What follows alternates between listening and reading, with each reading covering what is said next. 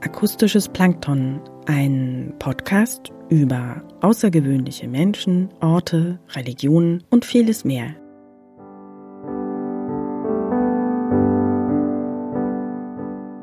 Biografisch, fiktiv oder persönlich? 24 Briefe an 24 Frauen aus Kunst, Kultur und Wissenschaft.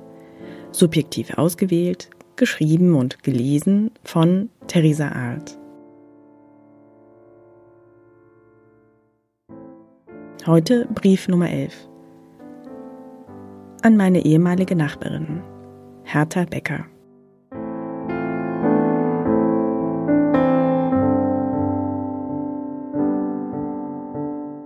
Liebe Hertha, ich glaube, dich kennen nur eine Handvoll Menschen. Nein, wahrscheinlich viel mehr, doch diese leben einfach nicht mehr. Ich habe mich entschlossen, auch dir einen Brief zu schreiben. Ich habe dir nach deinem Tod, das muss Ende der 1990er Jahre gewesen sein, es war im Sommer, schon viele Briefe geschrieben. Ich war damals bei meiner Oma in den Ferien zu Besuch. Sie erzählte mir dann nur kurz, dass meine Mutter angerufen hat und gesagt hat, dass du gestorben seist.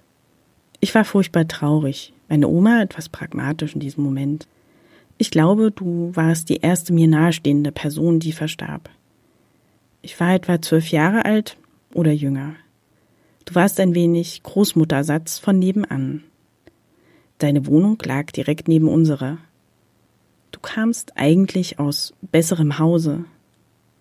Als Kind habe ich immer gestaunt, als du von eurer Aufwartefrau erzähltest. Du warst Anfang des 20. Jahrhunderts als Einzelkind aufgewachsen. Dein Vater Schuldirektor, er verstarb jedoch sehr zeitig.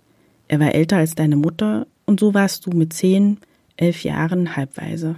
Auch du schlugst die Schullaufbahn ein und wurdest Lehrerin. Später, nach dem Zweiten Weltkrieg, arbeitest du als Briefträgerin. Und da kannte dich wirklich jeder in unserer Nachbarschaft. Dein Ruf war zunächst, verzeih mir, etwas eigen. Es war meine Mutter, die selbstverständlich mit dir umging, dir Hilfe anbot, mit dir sprach. Also taten es meine Schwester und ich auch und bald auch die ganzen Nachbarskinder sowie alle Kinder aus dem Haus, von denen du vorher teilweise als schrullige Alte gepiesackt wurdest. Ich kann mich noch an einige Nachmittage erinnern, an denen wir zusammen spielten. Du warst nicht wie die anderen Großeltern, sondern nahmst dir Zeit und bist sogar mit Hexenschuss unter den Küchentisch beim Versteckspielen gekrochen. Obwohl ich dich gleich gesehen habe, tat ich so, als hättest du ein sehr gutes Versteck gewählt und wartete, bis ich dich fand. Mir imponierte, dass du das Spiel als Erwachsene so ernst nahmst. Manchmal taten wir auch so mit deinem Geschirr, als hätten wir gekocht. Und du hast dann immer sehr lebhaft von den imaginären Speisen probiert. Die Zeit war immer etwas gegen dich. Oft kamst du schimpfend zu uns herüber, weil etwas kaputt gegangen war. Mal war es das kleine Kofferradio, was dir ständig herunterfiel, oder dein Wecker. Meist waren es aber auch nur Vorwände, um einmal mehr bei uns zu klingeln.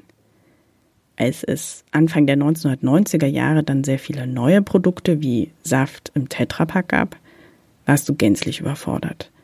Denn du hast mir einen Saft angeboten, in dem du das Tetrapack oben ganz aufgeschnitten hattest und dann mit einem großen Löffel den Saft in einen Topf befördert hattest, um mir den Saft erst einmal auf dem Herd zu erwärmen. Weihnachten ludest du uns immer am 24. Dezember am Nachmittag zum Kaffeetrinken ein.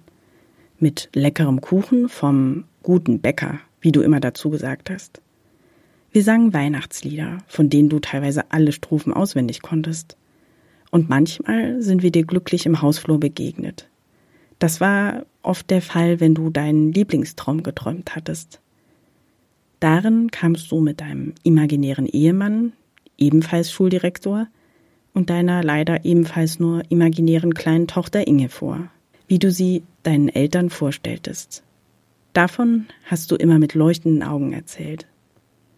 Ach Hertha, wir reden noch viel über dich und sind sehr froh, dich kennengelernt zu haben. Dein Leben war leider auch von vielen Entbehrungen durch Krieg und Diktatur gekennzeichnet. Der nächste Brief kommt bald, versprochen.